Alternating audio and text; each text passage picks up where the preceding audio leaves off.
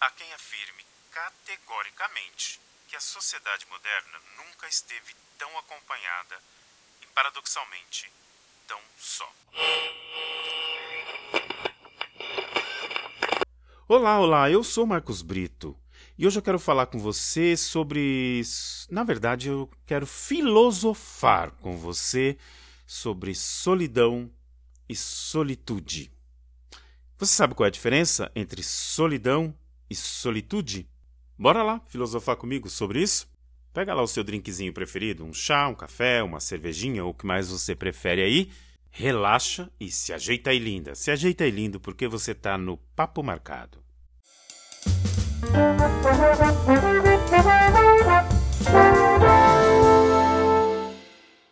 Quem nunca se sentiu só? Sentiu a solidão apertando o peito, a solidão é algo que traz tristeza. É um estado involuntário. Às vezes a gente se sente só, sente solidão, mesmo estando com pessoas à nossa volta. É muito louco isso, né? Você está diante de pessoas num grupo e mesmo assim sente a solidão. Já a solitude é um estado voluntário. Ela está ligada a sentimentos positivos, de alegria, de bem-estar, aquele momento que você está sozinho, que fortalece a sua confiança sua autoestima, amor próprio, é totalmente voluntária.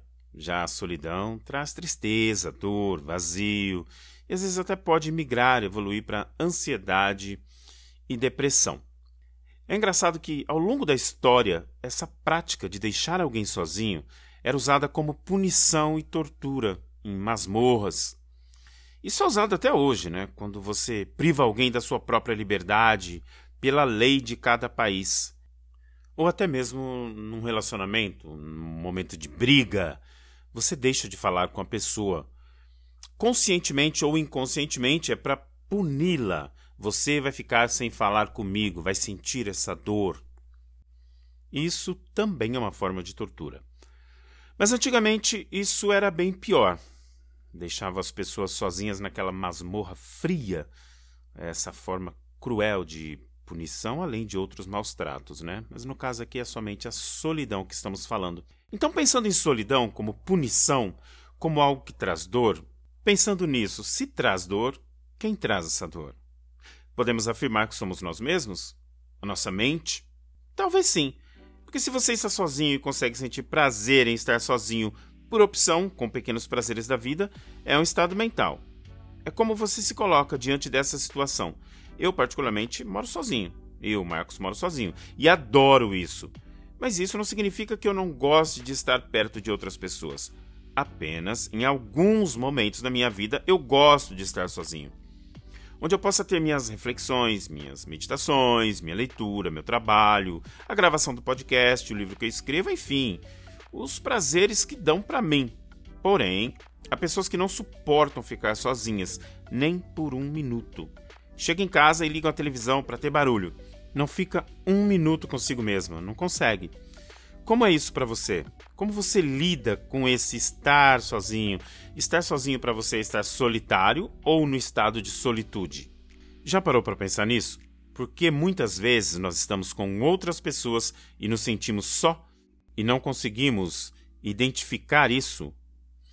Para para pensar um pouco em você mesmo agora. Você se sente só estando com outras pessoas ou sente prazer em estar sozinho?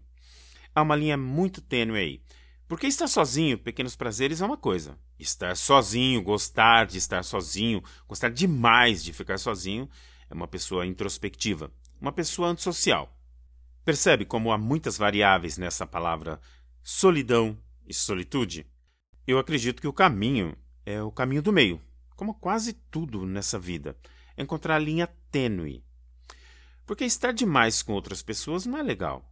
Sabe aquele momento que as meninas, principalmente quando vão ao banheiro e falam: Vamos comigo no banheiro? Não se separam nem para ir no banheiro. Bom, naquele momento de descontração, de amizade, é legal para conversar, bater papo, jogar conversa fora, fofocar. Beleza. Mas se você vai para sua casa e não consegue ficar sozinho consigo mesmo, poxa, você nasceu com você e vai morrer com você, não tem jeito, não tem outro jeito, não tem outro caminho. Mesmo uma pessoa que é gêmea com outra pessoa, ela está com ela mesma, vai morrer sozinha, como todos nós. Então, é importante valorizar esse momento de estar sozinho para refletir sobre nós mesmos.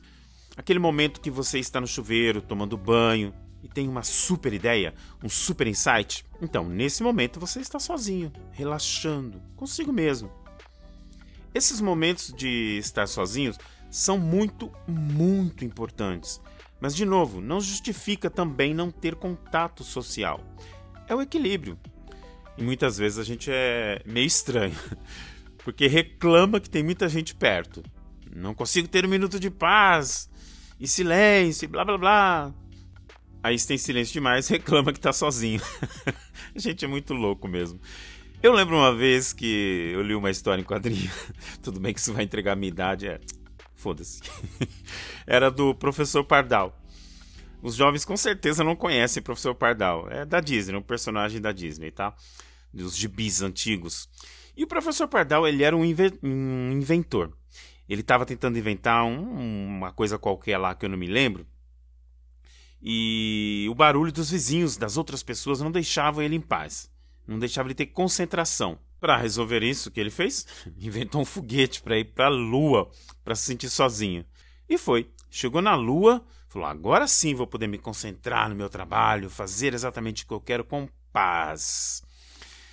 E quando ele chegou lá era aquela solidão, aquele silêncio total. Só faltou o cri-cri dos grilos. Mas nem isso tinha, porque era zerado, né? Nesse momento ele percebeu que lá também não resolveria, porque ele precisava um pouco também dessa agitação e voltou para a Terra. Ou seja, encontrar o caminho do meio é o caminho. então, uma dica para você encontrar esse equilíbrio é transformar momentos de solidão em solitude. Como, por exemplo, procurar pequenos momentos de, de prazer, que te deem prazer. Procurar uma meditação, saber como é que faz uma meditação, porque a meditação é super importante para a saúde mental, física, inclusive ler um livro, cantar sozinho, falar bobeira sozinho. Estar sozinho é muito importante, é mega importante. É estar com você mesmo, se amando, se cuidando. Deixa eu perguntar uma coisa para você. Quantos minutos você consegue ficar até mesmo sem ouvir uma música? Já fez essa experiência? Que tal fazer?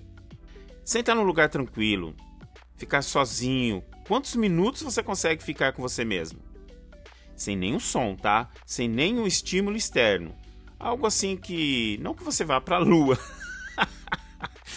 Mas assim, eu digo estímulo externo voluntário, como ligar um rádio, ligar a televisão, você ficar sozinho com barulhos que tem na rua, por exemplo, tudo bem.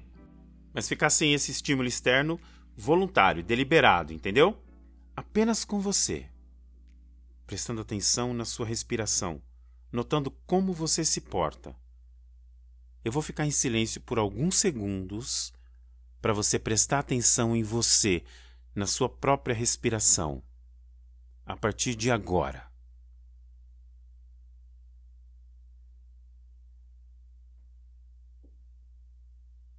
E aí? Como é ouvir o som da própria respiração? Como foi para você? Pode ser maravilhoso, pode ser perturbador, depende da pessoa. Se foi maravilhoso, é bom aproveitar, fazer mais vezes.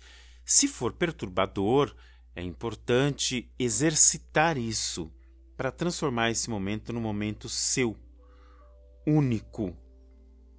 E nesse momento você vai descobrir um universo fantástico que está dentro de você.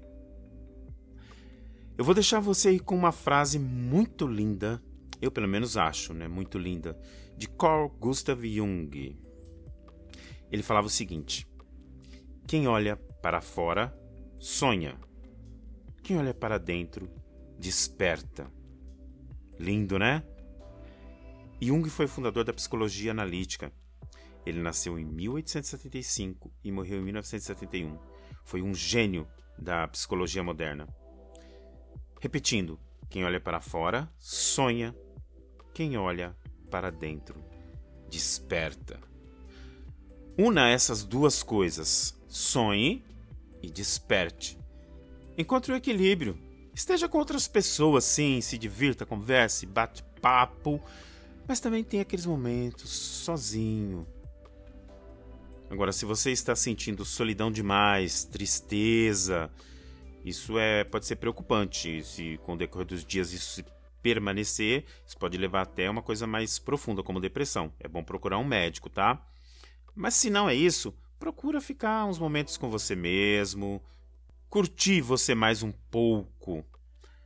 Se curta, se abrace, se beije, se ame. Viva a vida! Aproveita a vida, aproveita essa viagem maravilhosa. Eu vou ficando por aqui, vou deixar você com você aí. Fica bem aí, lindona, fica bem aí, lindão. Eu fui!